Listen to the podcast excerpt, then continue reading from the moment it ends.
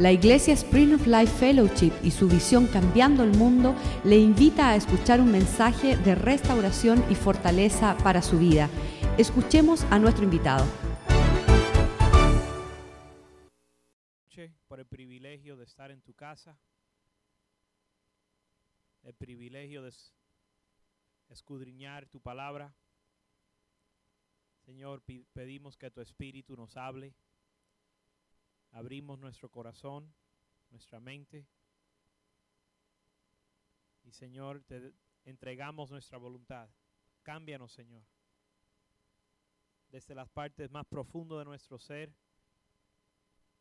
haz una obra en nosotros para que te podamos glorificar y honrar a ti y que te podamos agradar con nuestra vida. En el nombre de Jesús oramos. Amén. Amén. Eh, para los que no saben, estamos estudiando un libro todos los miércoles y todos los jueves por la noche que se llama Restauremos las puertas que prevalecen. Es un libro que nuestro pastor Joaquín Molina ha escrito y esta noche estamos en el capítulo 3. Capítulo 3 se titula La puerta vieja. Em,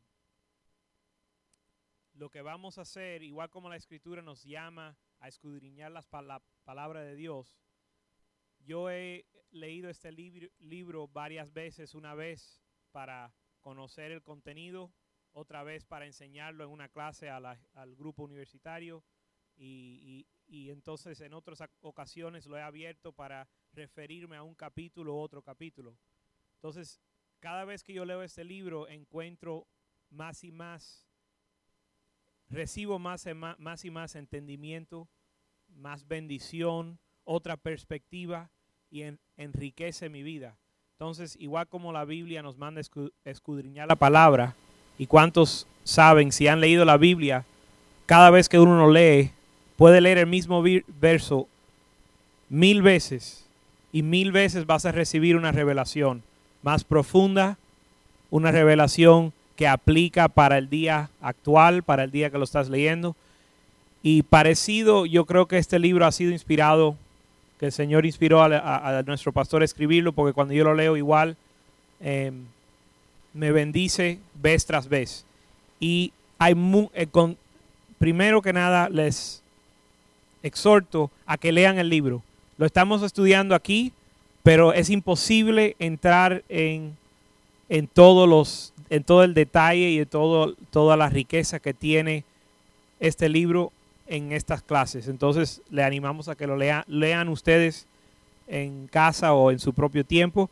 Y esta noche lo que vamos a hacer es que vamos a entrar en eh, ciertos puntos claves que yo he resaltado, que a mí me han resaltado y que, y que siento que son los puntos eh, fundamentales para, em, para entender la esencia del capítulo. Entonces, para los que tienen el libro, vamos a comenzar en la página 55 y vamos a agarrar ciertos párrafos, ciertos, eh, ciertas oraciones y, estudiarlas en un poco de profundidad. Y yo creo que va a ser, yo sé que va a ser de bendición para ustedes. Antes de comenzar, vamos a ir a la página 55 del libro en español. Pero antes de comenzar, les quiero dar saber algo. Cuando yo comencé a prepararme eh, para dar este estudio, eh, cuando yo me enfrenté con lo que dice el capítulo y también tuve que enfrentar lo poco que yo sé, lo poco que yo conozco, lo poco que conocemos como cristianos de la palabra de Dios, no no que este capítulo nos enseña algo nuevo, sino que las cosas que el Señor siempre ha deseado que, la iglesia conozca, cuando yo veo lo poco que yo sé, yo me quedaba, yo me quedé atónito. Yo decía, Señor, ¿qué voy a decir? ¿Qué puedo compartir esta noche? Y gracias a Dios no estamos aquí para escuchar lo que yo vaya a compartir, sino que estamos aquí porque el Señor nos quiere hablar algo. Entonces estamos confiados, no de un entendimiento de hombre, sino de que el Señor nos quiere hablar esta noche. Y en eso yo tengo, yo tengo mi confianza en, puesto en el hecho de que el Señor nos ama y que el Señor puede usar a cualquier vaso. Entonces no le hablo porque pienso que entiendo más que usted, le hablo porque pienso que esta noche el Señor ha deseado utilizarme a mí para hablarles a ustedes a través de mí. Entonces, viendo o, habiendo dicho eso, el pastor abre el capítulo con la primera oración del primer párrafo. Dice, la puerta vieja se enfoca en el aspecto confiado a la iglesia, a la iglesia local, para la preservación de la eterna e inmutable verdad de Dios, a fin de que la iglesia mantenga, se mantenga vibrante y poderosa de generación en generación. Yo creo que nos podemos pasar toda la noche estudiando solo esa oración y la vamos a escudriñar. Quiero, um, vamos a estudiarla. Dice aquí, la puerta vieja se enfoca en el aspecto confiado a la iglesia. Es decir, vamos a estudiar esta noche un aspecto que es una responsabilidad de la iglesia. Cuando la Biblia dice confiado en inglés, digo con la Biblia, cuando el pastor dice confiado, él escribió, lo escribió en inglés. En inglés, la palabra que él usó es que fue como un, como que fue encargado a la iglesia casi con el sentir como si fuera una tarea. Una de, los, de las tareas de la iglesia es preservar la eterna e inmutable verdad de Dios. Es decir, es necesario que nosotros, es una tarea que tiene la iglesia local, entender y preservar la palabra de Dios. Dice que es una tarea para la iglesia. Ahora, ¿cómo vamos, obviamente, pregunta obvia, cómo vamos a preservar lo que no conocemos? Es decir, nosotros tenemos una tarea. Dice no dice a los pastores, no dice la iglesia como, un, como una idea abstracta, dice la iglesia local. Entonces, queda de usted. Es el deseo del Señor para usted que usted sea uno que preserva la palabra de Dios. Usted tiene que conocer la palabra de Dios. No el pastor. El pastor está aquí para enseñarle. Pero si hay un pastor para enseñar y si hay maestros para enseñar, entonces, ¿cuál es el objetivo? El objetivo no es enseñar, el objetivo es que aprendamos. Y el objetivo es que no solo seamos oidores, sino hacedores de la palabra. Entonces, es necesario que usted y yo tengamos una profunda, profunda entendimiento o un profundo entendimiento de la palabra de Dios. Usted debe ser defensor, yo debo de ser defensor de las verdades de Dios. Y eso requiere que la conozcamos. Y les diré, les voy a decir algo que usted sabe, que es un poco incómodo hablarlo, es como cae un poco pesado, pero es una verdad, que la mayoría de los cristianos no conocen la palabra de Dios.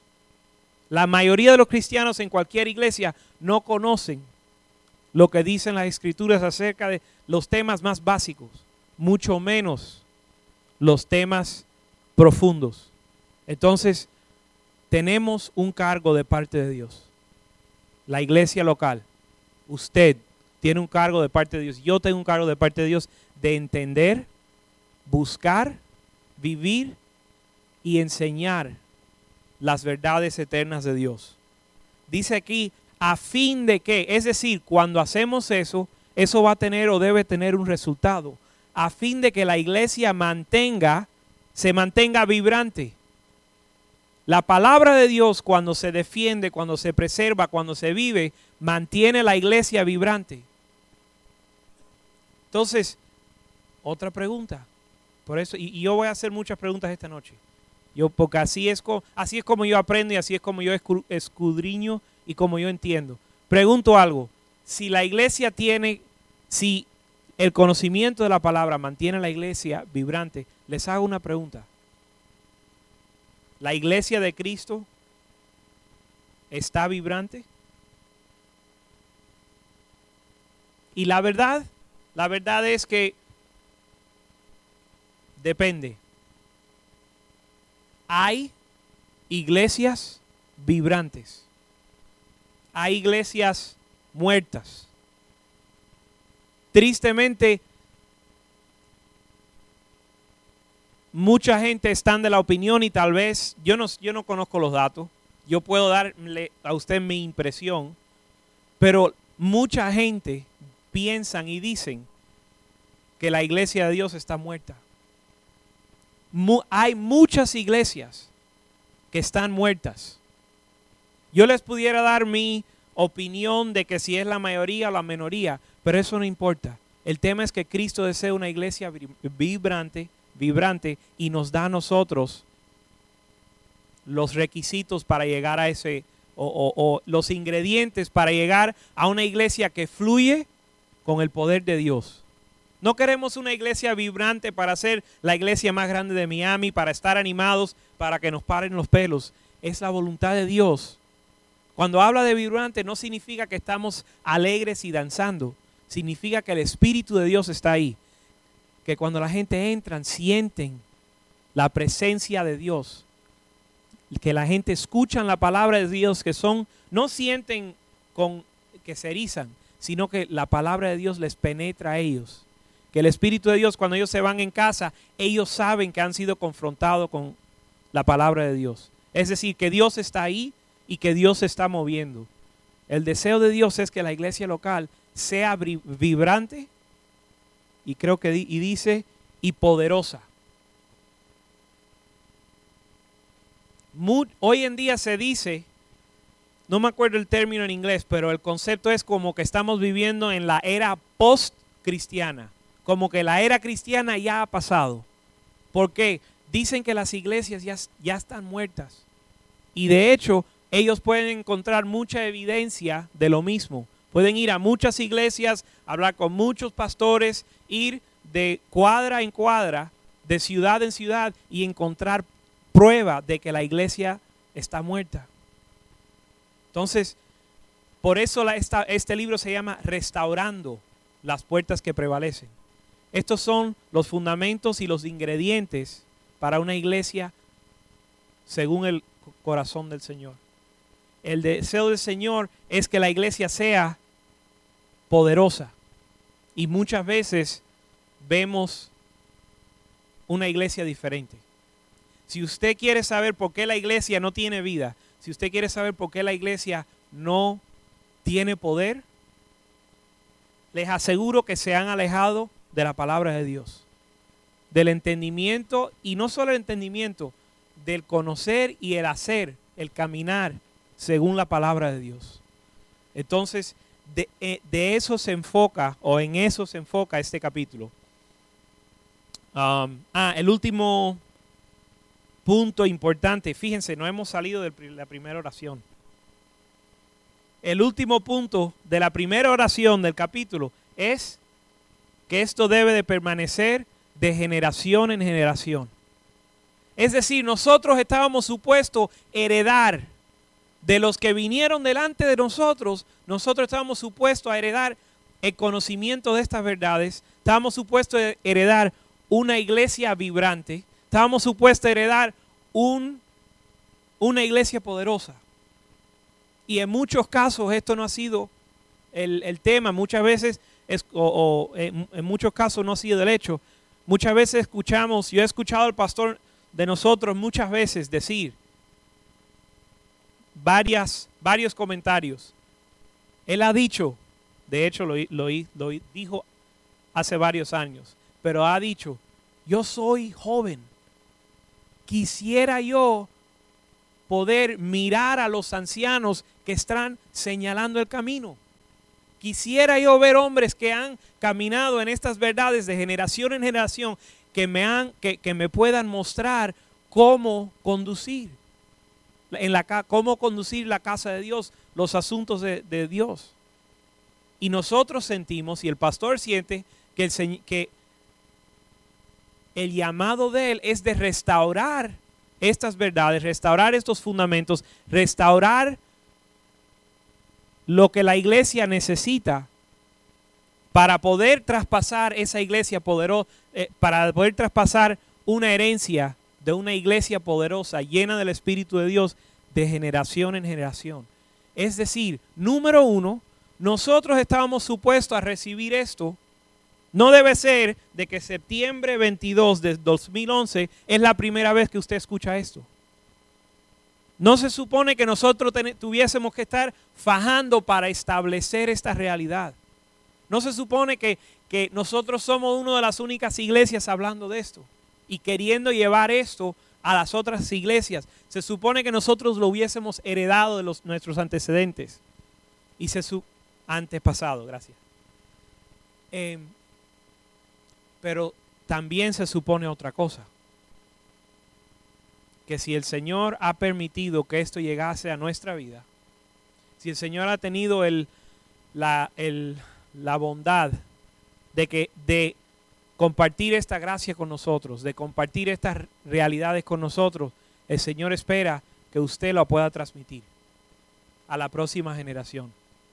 Entonces, no solo, no solo que nosotros hemos de preservar la palabra de Dios y preservar una iglesia poderosa, una iglesia vibrante, sino que se supone que la podamos traspasar o, transmitir de generación en generación, que nosotros le podamos enseñar a los que nos siguen, de tal manera que ellos puedan enseñarle a los que los siguen. Y así dijo Pablo, lo que has eh, aprendido de mí, es decir, ya se lo transmitieron a una persona, lo que tú has aprendido de mí, enséñaselo a hombres fieles, capaces de enseñárselo a otros o a los demás. Es decir, ahí hay ya en un, en un en medio verso, en un verso, cuatro generaciones.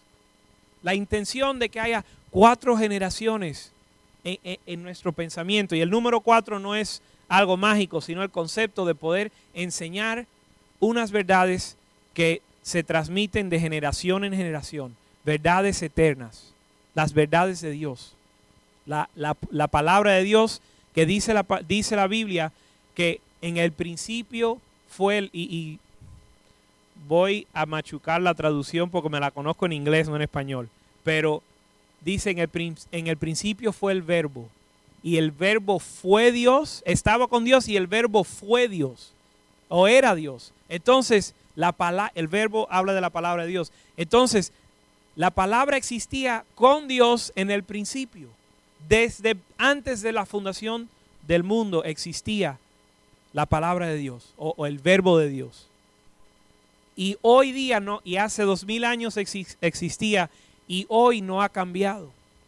Entonces, esto es algo que la iglesia se supone que lo transmita. Entonces, ¿por qué la iglesia se encuentra en la situación que se encuentra hoy en día. Porque esto no ha sucedido. Y porque esto no ha sucedido, ahora nosotros estamos aprendiendo a palos, es decir, Señor, muéstranos el camino y, y, vamos a tratar de caminar en ellos. Y no hemos visto a alguien que nos enseñe, pero tu espíritu nos ha mostrado, nos ha restaurado estas verdades para nosotros ahora comenzar a a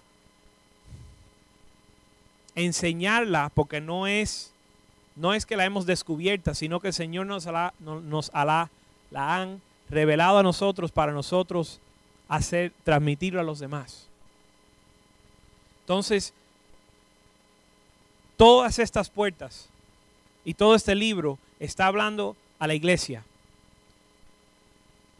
El pastor se dirige a los líderes. En este libro, mucha gente, ¿saben qué? El pastor ah, no le querían publicar el libro porque le decían, nadie quiere ser líder. Tú escribiste un libro para los líderes y nadie quiere ser un líder. ¿Cuántos pastores hay? solo los pastores, los pastores son los líderes, solo los pastores van a comprar el libro. Que debes de publicar algo para consumo popular. Pero, lo que, él, pero ese publicista no entendía que lo que el Señor le había puesto al corazón de nuestro pastor es que el Señor ha llamado a cada uno, a cada cristiano, a ser un líder. La Biblia nos llama a ser discípulos. Cristo nunca dijo, ve y a ser creyentes, ve e instruirlos para que asistan a la iglesia, ve a instruirlos para que sean un pueblo popular. Dijo, mi pueblo será un pueblo o es un pueblo peculiar. Y dice, instruyalos a que hagan discípulos, que obedecen todo lo que yo he dicho. Entonces, lo que Cristo está buscando es, sí, que el pastor sea un líder fiel, pero que el pastor pueda entrenar y encaminar al pueblo de Dios para que ellos hagan la voluntad de Dios. Entonces, usted tiene un papel en el reino de Dios y no es un papel pequeño por el hecho de que no tengas un título. El Señor tiene un llamado sobre su vida y usted tiene que conocer la palabra de Dios, usted tiene que transmitir las verdades de Dios de generación en generación. Esto no es algo que está en nuestra capacidad. Por eso es que yo dije, Señor, cuando yo leo esto me quedo atónito. ¿Qué voy a decir? Yo no, yo no, yo no, esto no es un, si esto no es una realidad de mi vida, Señor, ¿cómo yo puedo compartirlo?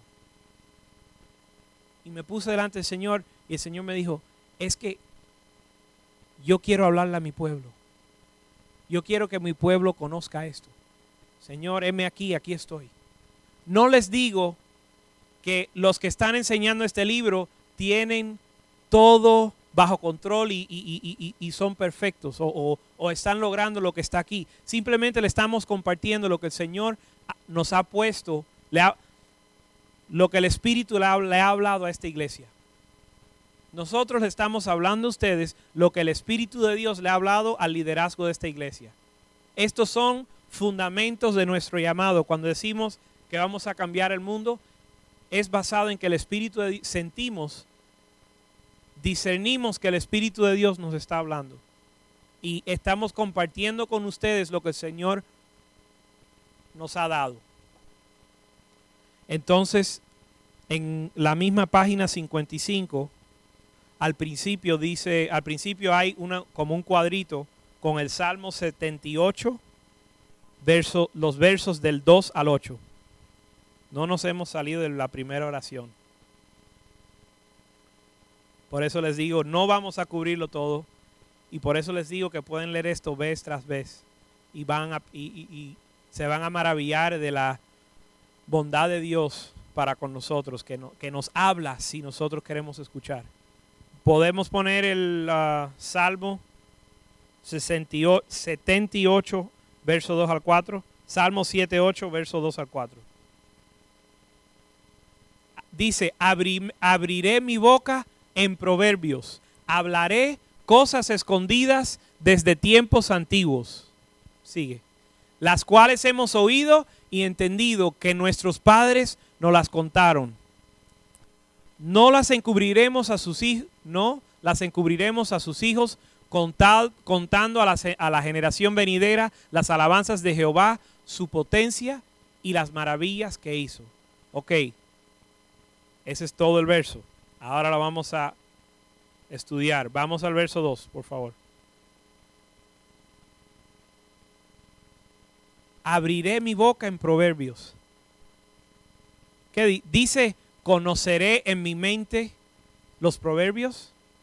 Dice, abriré mi boca. Señor, espera que usted abra su boca con la sabiduría de Dios el Señor nos va a dar su sabiduría. Primero vamos a empezar con el hecho de que el Señor ya nos ha dado su sabiduría. A través de su palabra, ya el Señor nos ha dado su sabiduría para hablar. Y el Señor nos llama a abrir nuestra boca y proclamar la sabiduría de Dios. Ustedes, por favor, no lo toman a la ligera. Tenemos la sabiduría de Dios. Yo sé que eso es demasiado, yo sé que es más fácil. Eso como que, eso agar, para eso, como dice el pastor, el pastor dice en inglés que le trae un corte circuito a su, a su cerebro. Cuando lo trata de, de pensar, como que es demasiado grande. Pero quiere, quiero que se lleven esto el Señor desea que su pueblo conozca, tenga su sabiduría. El Señor nos quiere revelar su mente, su sabiduría. Él, está dispuesto si nosotros lo deseamos para que nosotros lo hablemos. Ahora dice, abriré mi boca en proverbios. ¿Qué significa?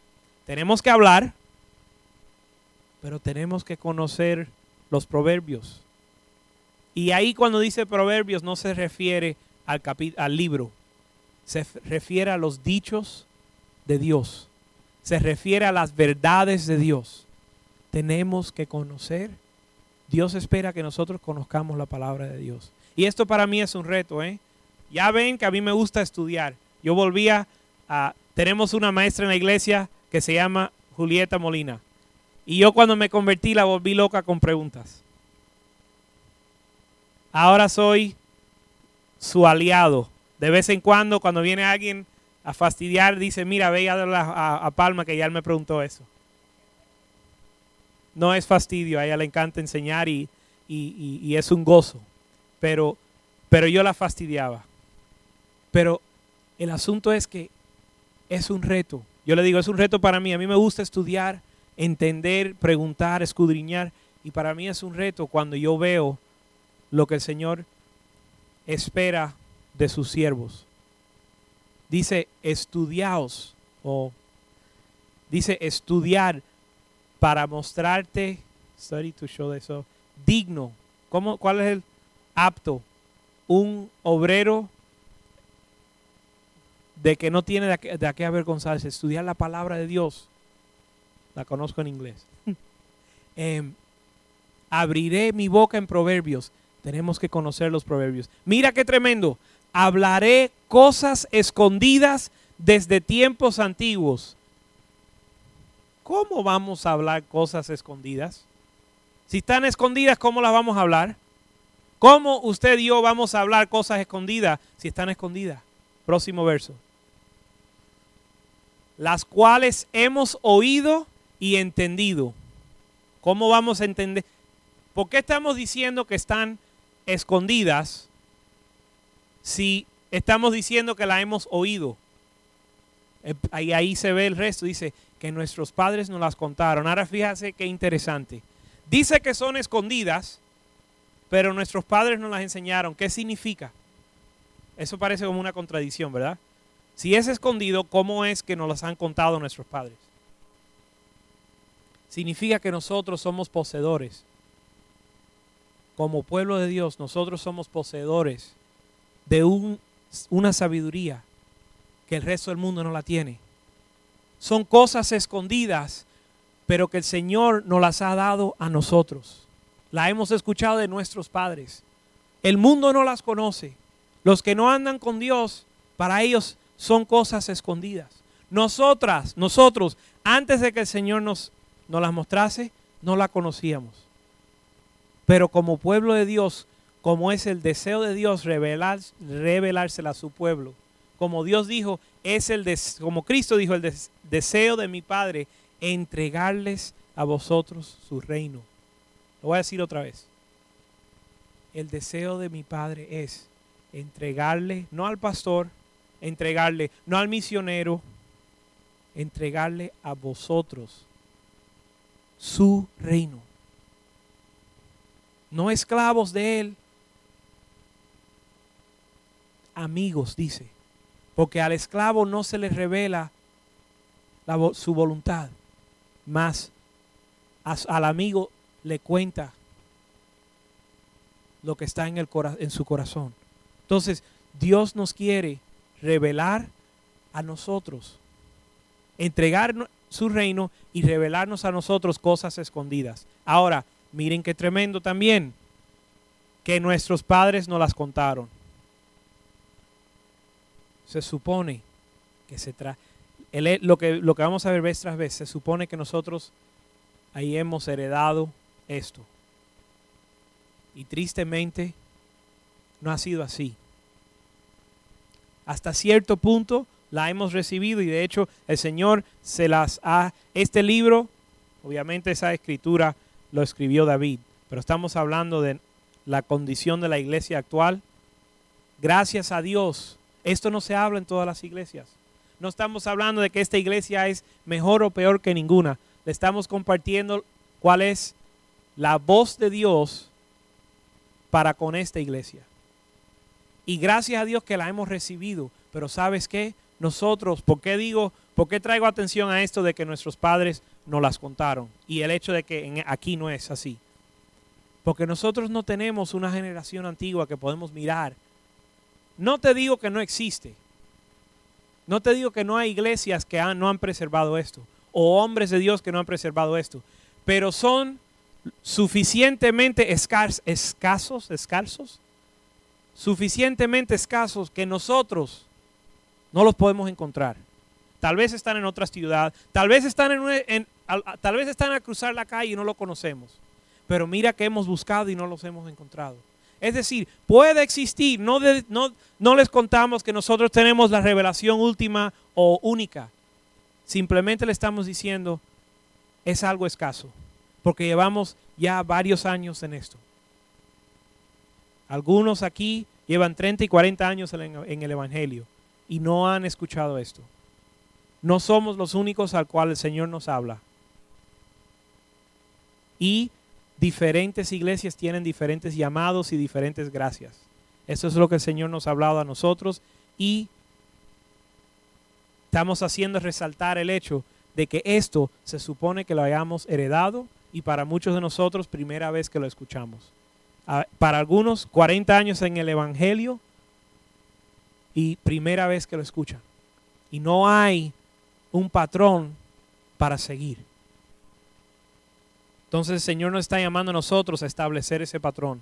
No un patrón nuevo, un patrón, fíjese que este libro se llama, o el capítulo se llama La Puerta Vieja, que yo pensé que la traducción en español iba a ser La Puerta Antigua. Es decir, las verdades eternas e inmutables. Nada nuevo, sino restaurar lo que fue de la voluntad del Señor desde el principio. Hablaré cosas escondidas, los cuales nuestros padres nos, eh, nos las contaron. Dice, no la encubriremos a sus hijos, contando a la generación venidera las alabanzas de Jehová, su potencia y las maravillas que él hizo. De nuevo, el deseo del Señor que esto se, transmita. Dice, contando las alabanzas de Jehová. Usted puede enseñarle a otro, a la, usted le está enseñando a la generación venidera cómo alabar a, a Dios. Usted le está enseñando a la generación venidera cómo, por qué alabar a Dios cuáles son las alabanzas, por qué él, es, él merita la alabanza. Vamos a decirlo de otra forma, porque el enfoque no es usted. El enfoque es este capítulo nos enseña que la iglesia se supone que le enseñe a las generaciones. Tenemos una responsabilidad. Es como un maestro. Imagínese si usted tiene un hijo y manda a su hijo a la escuela y el maestro no le enseña. La responsabilidad del maestro es enseñar. Si ese maestro no enseña, de nada sirve. Entonces, la iglesia se supone que transmita estas verdades. No solo el pastor, de hecho el pastor lo está enseñando. Aquí está en un libro y, lo vemos en su vida. Nosotros, colaboradores con Dios, y si el Señor lo ha puesto en esta iglesia, con los líderes de la iglesia, para enseñar a las generaciones venideras cómo alabar a nuestro Dios y por qué hemos de alabar a nuestro Dios. Dice, y su potencia, su poderío, conocer la grandeza de Dios, hasta dónde llega, cuáles son sus límites o, el hecho de que no tiene límites. Conocer un Dios grande un Dios más grande que cualquier problema. Cualquier problema hablando en lo abstracto y cualquier problema hablando en lo cotidiano. Cuando veo un problema, ¿qué yo le enseño a mis hijos? Que Dios es grande pero no te hagas fanático. O que Dios es grande y yo confío en Él, no pase lo que pase. Entonces, es la responsabilidad de la iglesia primero conocerla. Como no se supone que usted va a enseñar algo que usted no conoce. Usted debe de conocer, o, o es el deseo del Señor que usted venga a conocer sus alabanzas. Para después enseñarla, pero comencemos. Conocer sus alabanzas, conocer su potencia. Íntimamente. La Biblia, cuando leemos la Biblia, vemos que el pueblo judío dice que le instruía a, la palabra de Dios instruía al pueblo judío a que a los hijos escribieran la ley de Dios en unas, no eran tabletas, pero en algo que, que ellos podían llevar en su frente. Algo que colgaba, una tabla que colgaba, colgaba, colgaba sobre su corazón. Dice, escribiremos tu ley sobre mi mente, sobre nuestra mente y sobre nuestro corazón tus dichos, tus proezas, las vamos a hablar en el camino. Cuando vamos de viaje a Orlando, a uno de los parques, le estamos hablando a nuestros hijos por qué servimos a Dios. Le estamos hablando de las grandezas, los prodigios, las maravillas de Dios. Pero tienen que pero esa eso tiene que ser primero obviamente una realidad de nuestra vida a eso no es que, y como dice Pablo, no es que hemos llegado, no es que yo he llegado a eso. Pero una cosa hago, olvidando, dejando todo atrás, prosigo hacia la meta. Es decir, Dios tiene una meta. No pretendemos que ni usted ni yo, yo no pretendo cuando les hablo con esta, con este denuedo, no es porque pretendo haberlo hallado. Siento que es la palabra de Dios para su pueblo. Imagínense que yo soy actuando como un embajador, que el embajador no tiene ningún poder. Si el embajador mañana, el país le dice, oye, ya tú no eres embajador y no te vamos a apoyar, ahí mismo pueden liquidar a ese tipo y no pasó nada. Pero mientras ese embajador pero ese embajador, cuando está apoyado por, el, por la nación, tiene la autoridad de esa nación. Entonces, si yo le hablo un poco, con un poco de nuevo, no es que yo pretendo haberlo logrado. Simplemente le estoy implorando de parte de Dios y de hecho me estoy ministrando o estoy siendo confrontado juntamente contigo. Eso no es que hemos llegado, pero sí es que Dios lo desea, hay una meta para su vida. Hay una meta para mi vida. El Señor no desea que nosotros nos mantengamos cómodos donde estamos. Nosotros queremos estar cómodos donde estamos, pero no es el deseo del Señor. El Señor dijo, el que, sal, el que trata de salvar su vida, la perderá mas el que entrega su vida o pierde su vida por mí, la hallará. Entonces, mientras usted quiere preservar lo que usted, mientras usted quiere preservar diferentes áreas de su vida, usted va a ver que la vida de Dios no está ahí. Pero si usted se abandona a la voluntad de Dios, si usted muere a sus deseos, usted puede proseguir hacia la meta vas a sentir libre para hacer la voluntad de Dios. El Señor tiene una voluntad, tiene una meta para su vida, que no es una meta cómoda. No te va a gustar el camino que usted tiene que traspasar, pero le va a gustar el destino.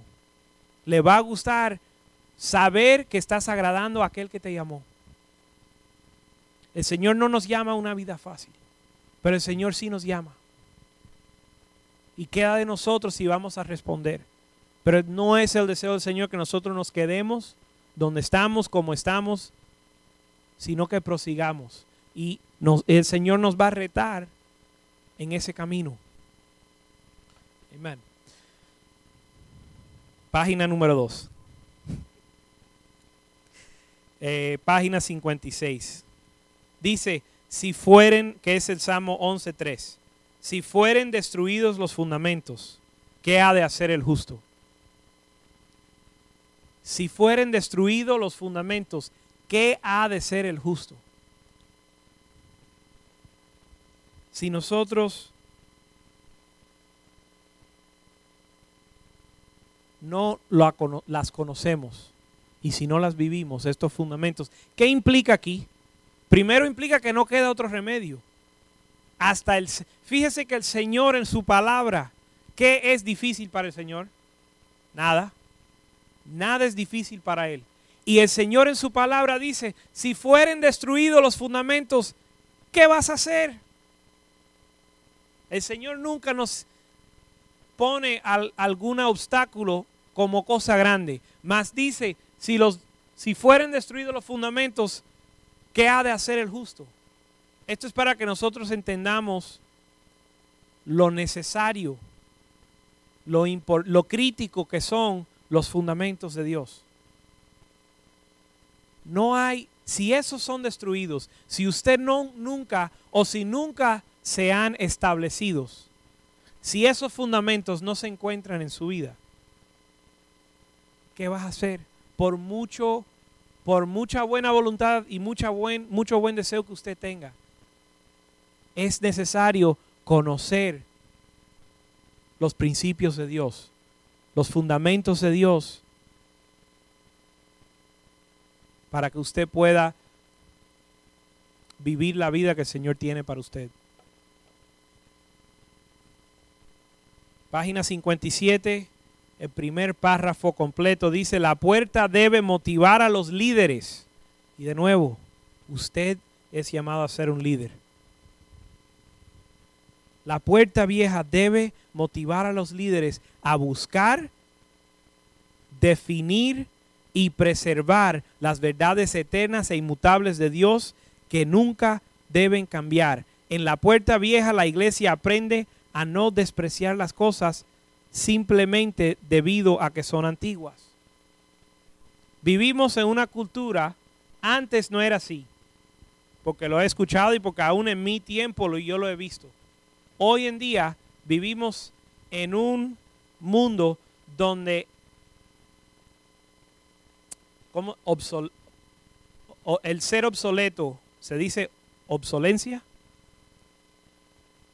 Hoy en día vivimos en un mundo donde la gente, donde cuando diseñan algo, escuchen esto, cuando un objeto es diseñado para la venta, lo diseñan con fecha de expiración. Cuando usted recibe algo que se, no estamos hablando de comida, pero estamos hablando de las cosas que se diseñan, se diseñan a propósito para que se venzan en un tiempo para que usted tenga que comprar otro. Yo sé, porque por leer y por cosas viejas que, por ejemplo, que puede tener, cosas que tiene mi papá en la casa, yo sé que antes las cosas se diseñaban para que duraran lo más posible. Le metían el mejor um, implementaban los mejores ingredientes o los mejores eh, materiales y el mejor diseño más fuerte para que dure lo más posible. Hoy en día el, volverse obsoleto es algo que tiene hasta una fecha. No han, no han soltado la mercancía, no lo han vendido el primer producto y ya saben cuándo vas a tener que comprar uno nuevo. Ya ellos están planeando la próxima versión cuando usted no ha comprado el primero. Entonces nosotros estamos acostumbrados a que si, algo ya tiene dos o tres años, oye, bote ese carro. Búscate uno nuevo. Ya esos zapatos, bótalo. Sacarle brillo, ponerle, plan, pues, ponerle que consuela. Es, es algo del pasado. Los sacos antes se arreglaban, se costuraban. Cien mil cosas que podemos hablar. Vivimos en un mundo de usar y votar, usar y votar. Y todo lo viejo no sirve. Esa es una mentalidad, es una mentalidad que nos han dado en, en gran parte para promover el consumismo. Pero entonces aprendemos eso y muchas veces lo aplicamos en nuestra búsqueda espiritual. Nos cansamos Si, si, si escuchamos la misma cosa, la misma cosa, arrepentimiento, justicia, buscar de Dios, hacer la voluntad de Dios, eso es viejo, dame algo más interesante. Haz estremecer las paredes. Vamos a, vamos a hacer que un, un humo caiga en el, en, el, en, en, el santuario y vamos a hacer que la gente dancen de una forma diferente, una manifestación nueva. Queremos cosas nuevas porque nos aburrimos, porque pensamos que ya lo viejo, ese mensaje, ese mensaje del arrepentimiento ya yo lo escuché en el año 77. Ya yo me arrepentí, dame algo nuevo, dame algo fresco. Y dice la palabra de Dios que esos días iban a venir. Entonces, este parte de, de del enfoque de este libro es enseñar a la iglesia que hay ciertas, ciertos principios de la palabra de Dios que son fundamentos, que uno no los puede, no se puede deshacer de ellos, aprender a no despreciar algo ni desechar algo simplemente por el hecho de que es viejo, sino que hay cosas que el hecho de ser viejo les da más valor, porque comprueban que han sido probados. De hecho, en la Biblia enseña que no hagas a un neófito un líder, porque no ha sido probado. Neófito, una persona que lleva poco tiempo en, caminando con el Señor, por muchos dones que tenga, por muy, muy talentoso, por muy bueno que sea, la Biblia dice, no lo pongas, aunque tenga todos los otros requisitos, si no lleva mucho tiempo en el Evangelio, no lo pongas sobre nadie porque él no ha sido probado. Se le va a inflar la cabeza. Entonces, en la Biblia vemos que hay ciertas cosas, el Señor dice que Él hace todo nuevo. El Señor dice que en, Cristo el viejo hombre ha pasado, he aquí todas cosas son hechas nuevas. Pero también dice que su palabra es eterna y permanece para siempre. Entonces hay cosas que Dios hace nuevas y hay cosas eternas de Dios. Y tenemos que entender que hay una distinción y tenemos que abrazar las cosas eternas de Dios igual con las cosas, igual a ser sensible a cuando Dios está haciendo algo nuevo. Porque Dios dice, he aquí cosa nueva hago, hago. So, el Señor hace cosas nuevas, pero preserva los fundamentos y ciertos principios que, que son eternos desde el principio desde el principio y para siempre. Dice, la puerta vieja nos da el entendimiento que Dios quiso que algunas cosas permaneciesen para siempre y, para nunca cambiar. En Jeremías 6, 16. También es el página 58. Jeremías 6:16. Así dice Jehová, paraos en los caminos y mirad. Y vamos, y vamos a, concluir aquí, eh, después de ver este verso. Pero dice, así dijo Jehová, paraos en el camino y mirad y preguntar por las sendas antiguas, cuál, cuál sea el buen camino, y andar por él y hallaréis descanso para vuestra alma, mas dijeron, no andaremos. Dice, primero vamos, vamos a escudriñar eso y, después vamos a decir amén. Porque yo sé que ya después de mucha, de comer mucho, uno se siente lleno. Pero dice, así dice Jehová, primer punto importante. Es, esto es un, lo que sigue es un mandato. Así dice Jehová. Es como decir, oye, presta atención, el Señor te va a hablar ahora. Así dice Jehová, mandato para nosotros. Paraos en los caminos y mirad. ¿Qué significa eso? Paraos en los caminos, primero que nada, hay que salir. Hay que dar un esfuerzo. Hay que salir al camino. A ver, hay que ir a buscar este consejo. Este consejo no es, no va a venir a usted de la nada ni de gratis. Usted tiene que implementar un esfuerzo. Usted tiene que buscar, dice, paraos en los caminos y mirar. Usted va a tener que poner un esfuerzo, usted va a tener que buscar, va a tener que abrir su oído, va a tener que abrir su corazón, Señor, háblame. Y preguntar por las sendas antiguas. Dice preguntar. El Señor dice, pedir y os dará. Si usted siendo padres, si ustedes siendo padres malos saben dar buenos regalos a sus hijos, cuánto más yo voy a, saber darte a ti cosas buenas cuando me la piden. Es la voluntad. Nos, muchas veces nosotros decimos, pídele al Señor y Él te va a responder. Y la reacción humana, a mí me pasa muchas veces, es pensar, Dios me va a responder. Dios va a tomar tiempo para responderme a mí. Dios en realidad se va a ocupar de esta pregunta mía. Entre todas las cosas que están sucediendo, una pregunta tonta que probablemente yo debo de conocer la respuesta. O más allá aún, ¿Dios me va a hablar a mí? ¿O esto ya es, ya se han puesto un poco fanáticos esta, gente? ¿Dios me va a hablar a mí? Chencho, te has preguntado, ¿Dios me va a hablar, ¿Me hablará Dios a mí? Yo me lo pregunto a veces cuando yo le pregunto a Dios. Yo me pienso, Señor, ¿será que el Señor me va a hablar o eso es demasiado pedir? Te dije Chencho porque me caes bien. No por otro. Amén. Amén. Dios te quiere hablar. Usted tiene que preguntarle. Yo me maravillo cuando yo le pregunto a Dios, porque no espero una respuesta. La espero, pero tengo falta de fe muchas veces y al el tiempo pasa y veo que el Señor me da la respuesta y me quedo, ahí aumenta mi fe. Pídele al Señor que Él le va a responder. Pero no obstante, para que ustedes entiendan, pon el verso nuevo por favor.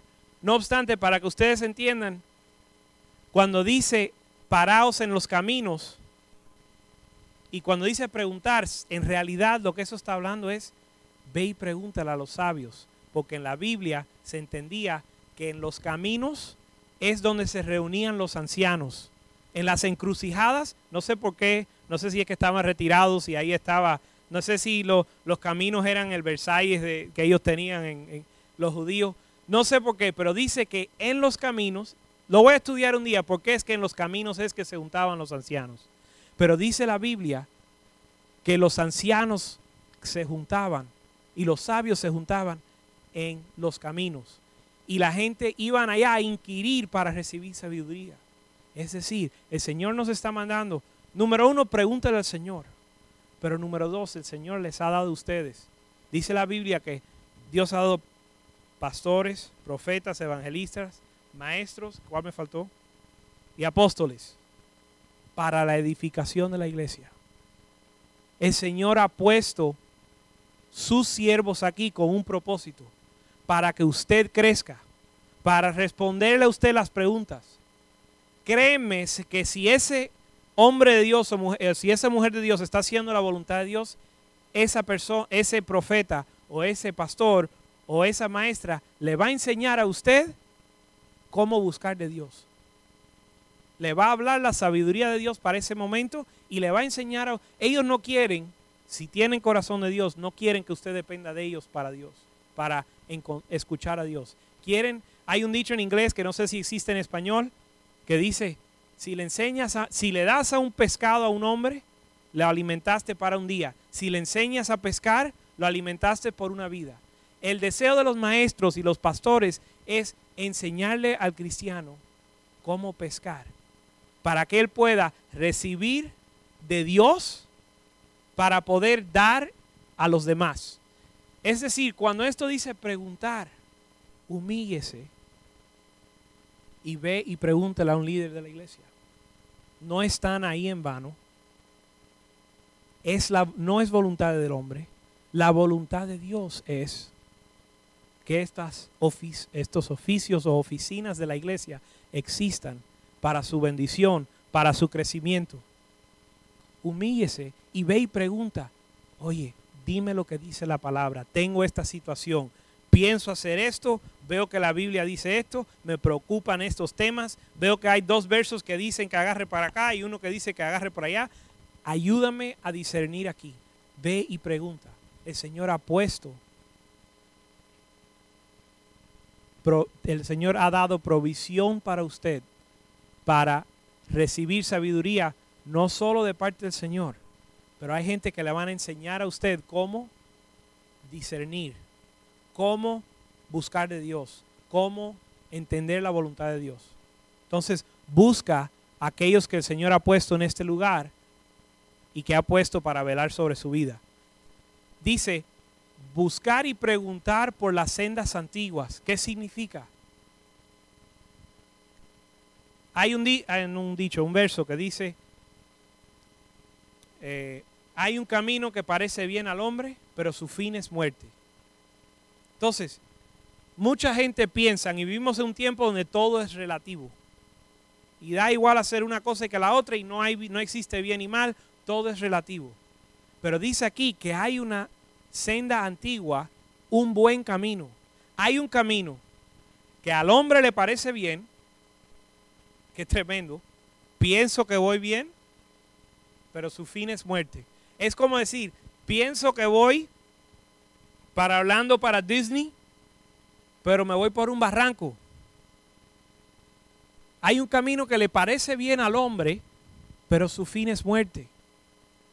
Eso es espantoso. Porque usted puede pensar que estás bien y le queda poco tiempo. Pero sí hay un camino, dice la Biblia que sí hay un camino bueno. No es un nuevo invento.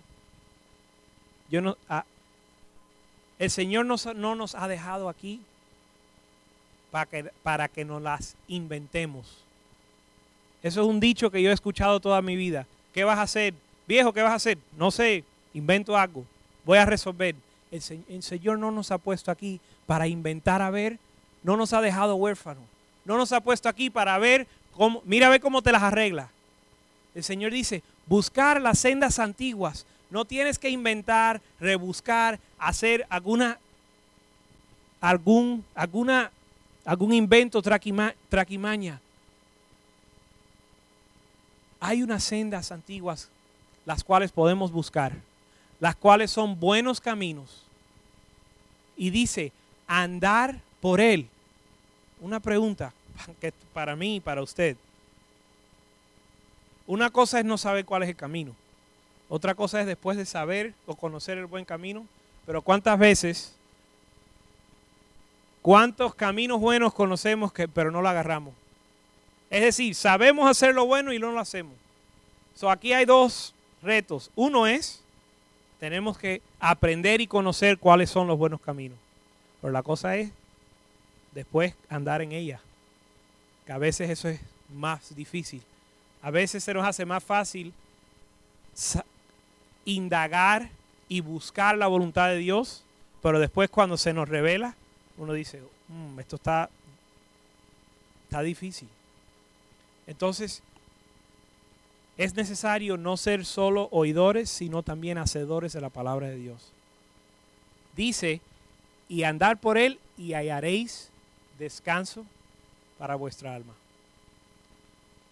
Más allá el libro, ese capítulo, el Señor dice, que cuando la iglesia anda en las sendas antiguas, eh, a través de la puerta vieja, dice que es una fuente de refrigerio para el alma. El fruto de andar en estas sendas, en andar en el buen camino, fíjense, el buen camino, el, el camino que le parece bien al hombre, termina en muerte.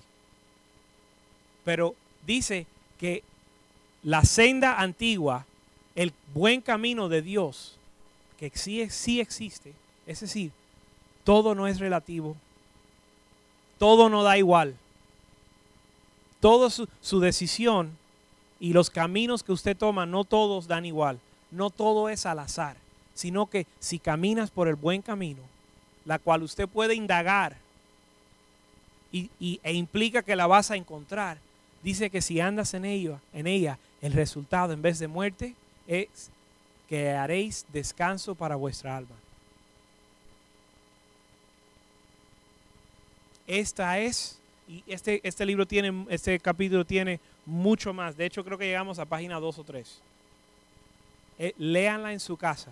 Imagínense si me dan a mí para terminar el capítulo. Estamos aquí hasta el año nuevo. Pero léenselo en su casa.